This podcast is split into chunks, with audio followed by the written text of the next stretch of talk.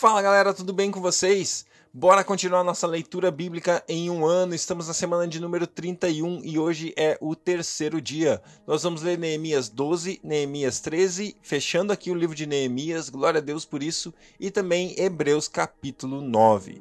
Vamos nessa! Pai, obrigado por mais um dia, mais uma vez o seu amor se renova, mais uma vez a sua misericórdia se renova sobre nós, Pai, e nós podemos viver um novo dia. Deus, eu declaro coisas novas sobre nós, Pai, no dia de hoje, que nós possamos experimentar uma nova sabedoria, uma nova, um novo lugar no Senhor, Pai, que a gente vá mais fundo, que a gente experimente mais de Ti no dia de hoje, Pai. Eis-nos aqui, queremos nos expor a Sua palavra, nos expor a Sua voz, fala conosco, transforma as nossas vidas para a glória do Senhor em nome de Jesus. Amém. Glória a Deus, Neemias, capítulo 12. Estes foram os sacerdotes e os levitas que voltaram com Zorobabel, filho de Seatiel, e com Jesua, Seraías, Jeremias, Esdras, Amarias, Maluque, Atus, Secanias, Reum, Meremote, Ido, Gineton, Abias, Miamim, Maadias, Bilga, Semaías, Joiaribe, Zedaías, Gedaías, Salu, Amoque, Ilquias e Gedaías. Estes foram os chefes dos sacerdotes e seus colegas nos dias de Jesua. Os levitas foram Jesua, Binui, Cadmiel, Serebias, Judá e também Matanias, o qual com seus colegas estava encarregado dos cânticos de ações de graças. Baquebuquias e Unis seus colegas ficaram em, ficavam em frente deles para responder-lhes. Jesua foi o pai de Joia, é, Joiaquim. Joiaquim foi pai de Eliasibe. Eliasibe foi pai de Joiada. Joiada foi pai de Jonatas. E Jonatas foi pai de Jadua.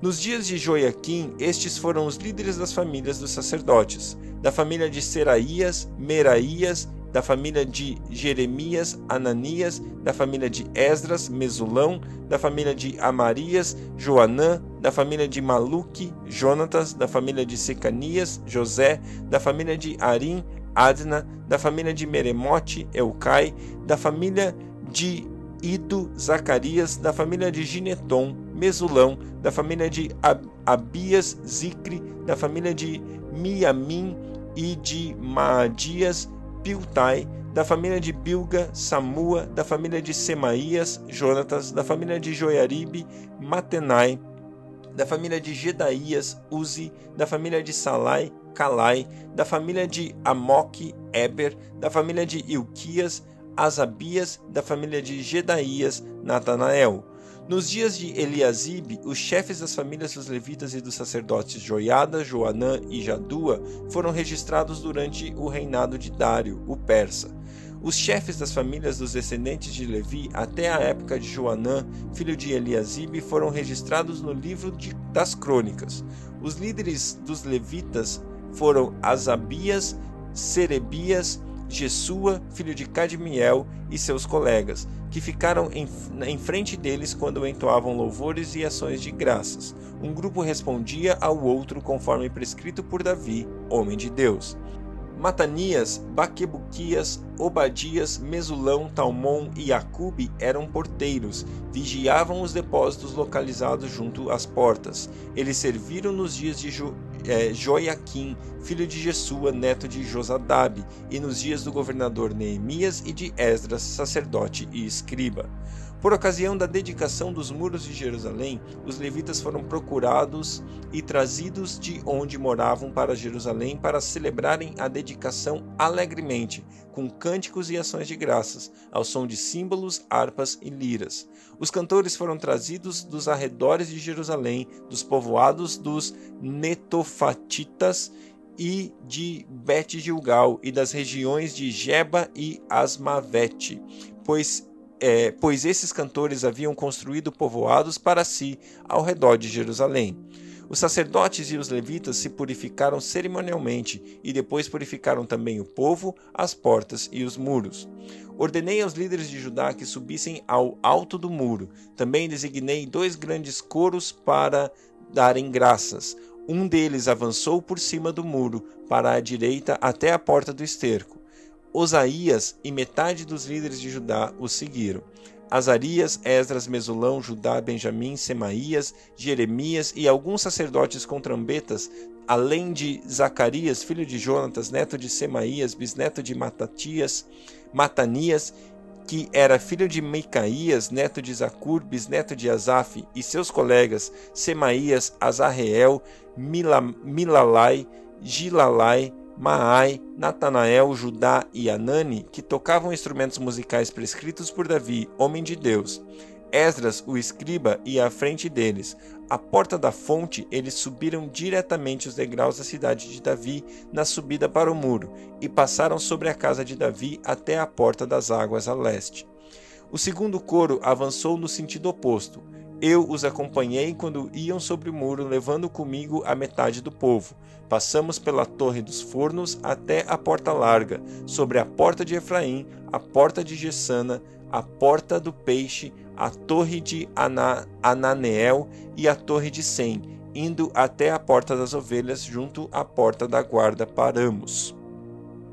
Os dois coros encarregados das canções de graças assumiram os seus lugares no templo de Deus, o que também fiz acompanhando, acompanhado da metade dos oficiais e dos sacerdotes Eliakim, Maacias, é, Mia, Miamim, Micaías, Eliona, Elioenai, Zacarias e Ananias com suas trombetas, além de Maaseias, Semaías, Eleazar, Uzi, Joanã, Malquias, Elão e Ezer. Os coros cantavam sob direção de Jezraías. E naquele dia, contentes como estavam, ofereceram grandes sacrifícios, pois Deus os enchera de grande alegria. As mulheres e as crianças também se alegravam, e os sons de alegria de Jerusalém podiam ser ouvidos de longe. Naquela ocasião foram designados alguns encarregados dos depósitos de onde recebiam as contribuições gerais, os primeiros frutos e os dízimos.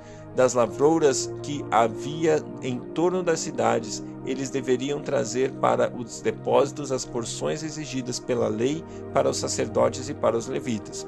E de fato, o povo de Judá estava satisfeito com os sacerdotes e os levitas que ministravam no templo eles celebraram o culto ao seu Deus e ritual de purificação, dos quais também participavam os cantores e os porteiros, de acordo com as ordens de Davi e do seu filho Salomão. Pois muito tempo antes, nos dias de Davi e de Asaf, havia dirigentes dos cantores e pessoas que dirigiam os cânticos de louvor e ações de graças a Deus. Assim, nos dias de Zorobabel e de Neemias, todo Israel contribuía com ofertas diárias para os cantores e para os porteiros. Também separavam a parte pertencente aos outros levitas, e os levitas separavam a porção dos descendentes de Arão.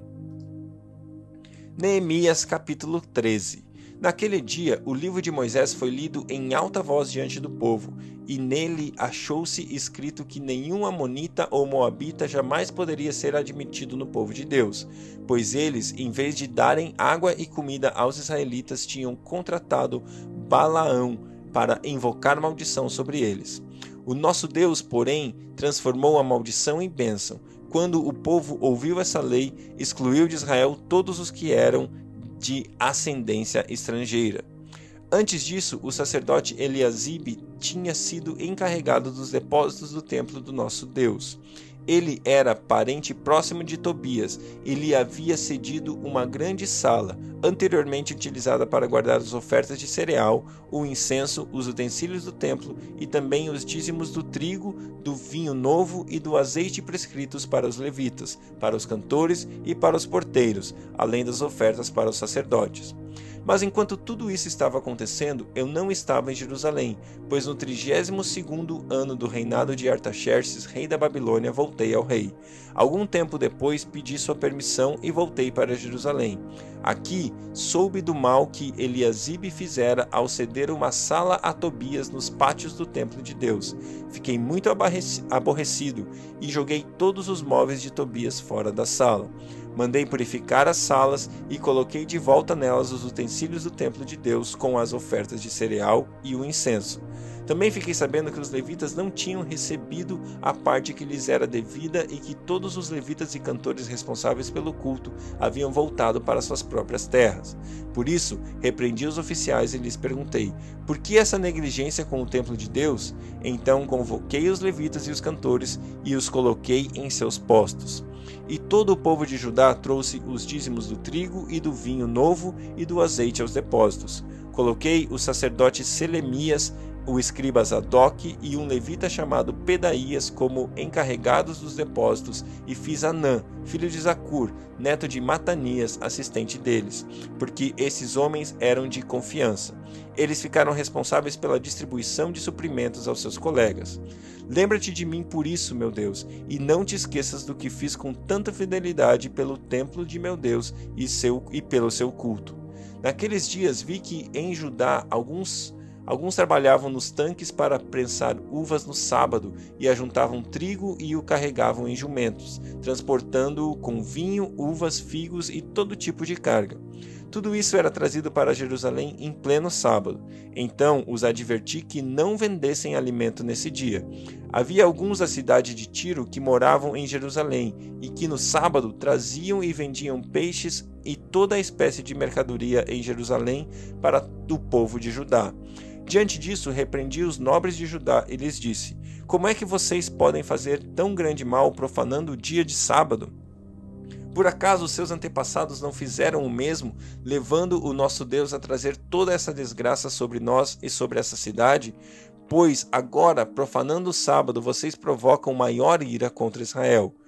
Quando as sombras da tarde cobriram as portas de Jerusalém na véspera do sábado, ordenei que essas fossem fechadas e que só fossem abertas depois que o sábado tivesse terminado.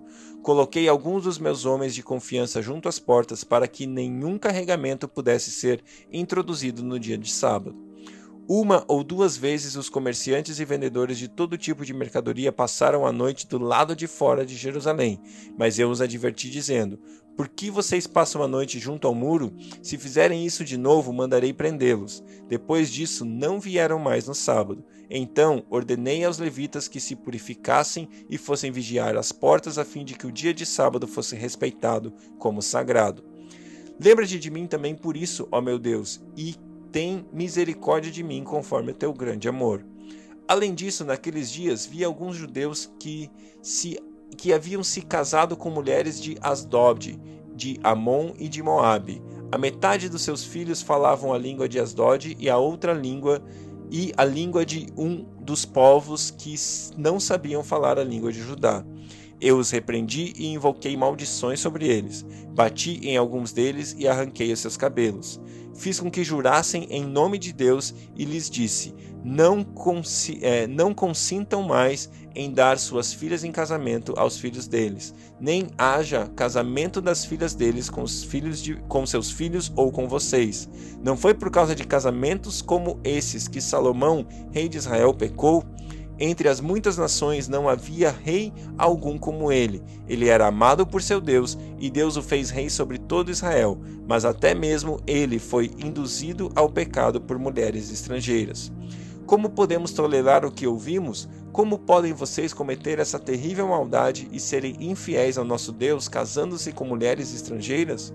Um dos filhos de Joiada, filho do sumo sacerdote Eliasibe, era genro, era genro de Sambalate, o Oronita eu o expulsei para longe de mim. Não te esqueça deles, ó meu Deus, pois profanaram o ofício sacerdotal e a aliança, e a aliança do sacerdócio e dos levitas. Dessa forma, purifiquei os sacerdotes e os levitas de tudo o que era estrangeiro, e lhes designei responsabilidades, cada um em seu próprio cargo. Também estabeleci regras para as provisões de lenha, determinando as datas certas para serem trazidas e para os primeiros frutos. Em tua bondade, lembra-te de mim, ó Deus. Glória a Deus pela sua palavra. Hebreus capítulo 9. Ora, a primeira aliança tinha regras para fazer adoração e também um santuário terreno. Foi levantado um tabernáculo Na parte da frente, chamada, chamada Lugar Santo, estava o candelabro, a mesa dos pães da presença. Por trás do segundo véu havia a parte chamada Lugar Santíssimo, onde se encontravam o altar de ouro para o incenso e a arca da aliança totalmente revestida de ouro. Nessa arca estavam o vaso de ouro contendo o maná, a vara de Arão que floresceu e as tábuas da aliança. Acima da arca estavam os querubins da glória, que com sua sombra cobriam a tampa da arca. A respeito dessas coisas não cabe agora falar detalhadamente. Estando tudo isso assim preparado, os sacerdotes entravam regularmente no lugar santo do tabernáculo para exercer o seu ministério. No entanto, somente o sumo sacerdote entrava no lugar santíssimo, apenas uma vez por ano, e nunca sem apresentar o sangue do sacrifício, que ele oferecia por si mesmo e pelos pecados que o povo havia cometido por ignorância. Dessa forma, o Espírito Santo estava mostrando que ainda não havia sido manifestado o caminho para o lugar santíssimo, enquanto permanecia o primeiro tabernáculo. Isso é uma ilustração para os nossos dias, indicando que as ofertas e os sacrifícios oferecidos não podiam dar ao adorador uma consciência perfeitamente limpa eram apenas prescrições que tratavam de comida e bebida e de várias cerimônias que e de várias cerimônias de purificação com água. Essas ordenanças exteriores foram impostas até o tempo da nova ordem. Quando Cristo veio como sumo sacerdote dos benefícios agora presentes, ele adentrou o maior e mais perfeito tabernáculo, não feito pelo homem, isto é, não pertencente a esta criação. Não por meio de sangue de bodes e novilhos, mas pelo seu próprio sangue, ele entrou no lugar santíssimo, de uma vez por todas, e obteve eterna redenção. Ora, se o sangue de bodes e touros e as cinzas de uma novilha espalhadas sobre os que estão cerimonialmente impuros os santificam, de forma que se tornam exteriormente puros, quanto mais o sangue de Cristo, que pelo Espírito Eterno se ofereceu de forma imaculada a Deus, purificará a nossa consciência de atos que levam à morte, para que sirvamos ao Deus vivo. Por essa razão, Cristo é o mediador de uma nova aliança, para que os que são chamados recebam a promessa da herança eterna, visto que ele morreu como resgate pelas transgressões cometidas sob a primeira aliança. No caso de um testamento, é necessário que se comprove a morte daquele que o fez, pois um testamento só é validado no caso da morte, uma vez que nunca vigora enquanto está vivo quem o fez. Por isso, nem a primeira aliança foi sancionada sem sangue. Quando Moisés terminou de proclamar todos os mandamentos da lei a todo o povo, levou sangue de novilhos e de bodes, e também água, lã vermelha e ramos de isopo, e aspergiu o próprio o próprio livro e todo o povo, dizendo: Este é o sangue da aliança que Deus ordenou que vocês obedeçam. Da mesma forma, aspergiu com sangue o tabernáculo e todos os utensílios das suas cerimônias. De fato, segundo a lei, quase todas as coisas são purificadas com sangue, e sem derramamento de sangue não há perdão. Portanto, era necessário que as cópias das coisas que estão nos céus fossem purificadas com esses sacrifícios, mas as próprias coisas celestiais com sacrifícios superiores. Pois Cristo não entrou em santuário feito por homens, uma simples representação do verdadeiro. Ele entrou nos céus para agora se apresentar diante de Deus em nosso favor, não, porém, para se oferecer repetidas vezes à semelhança do sumo sacerdote que entra no lugar santíssimo todos os anos, com sangue alheio. Se fosse assim, Cristo precisaria sofrer muitas vezes, desde o começo do mundo. Mas agora ele apareceu uma vez por todas no fim dos tempos para aniquilar o pecado mediante o sacrifício de si mesmo. Da mesma forma como o homem está destinado a morrer uma só vez e depois disso enfrentar o juízo, Assim também Cristo foi oferecido em sacrifício uma única vez, para tirar os pecados de muitos, e aparecerá a segunda vez, não para tirar o pecado, mas para trazer salvação aos que o aguardam. Glória a Deus. Aqui espero que você esteja lendo e ouvindo esse texto com bastante calma, porque aqui a gente está explicando com clareza. A palavra de Deus está sendo extremamente clara, explicando a obra redentora, a obra de salvação que Jesus Cristo fez na cruz do Calvário por mim e por você. Que Deus abençoe o seu dia e até amanhã.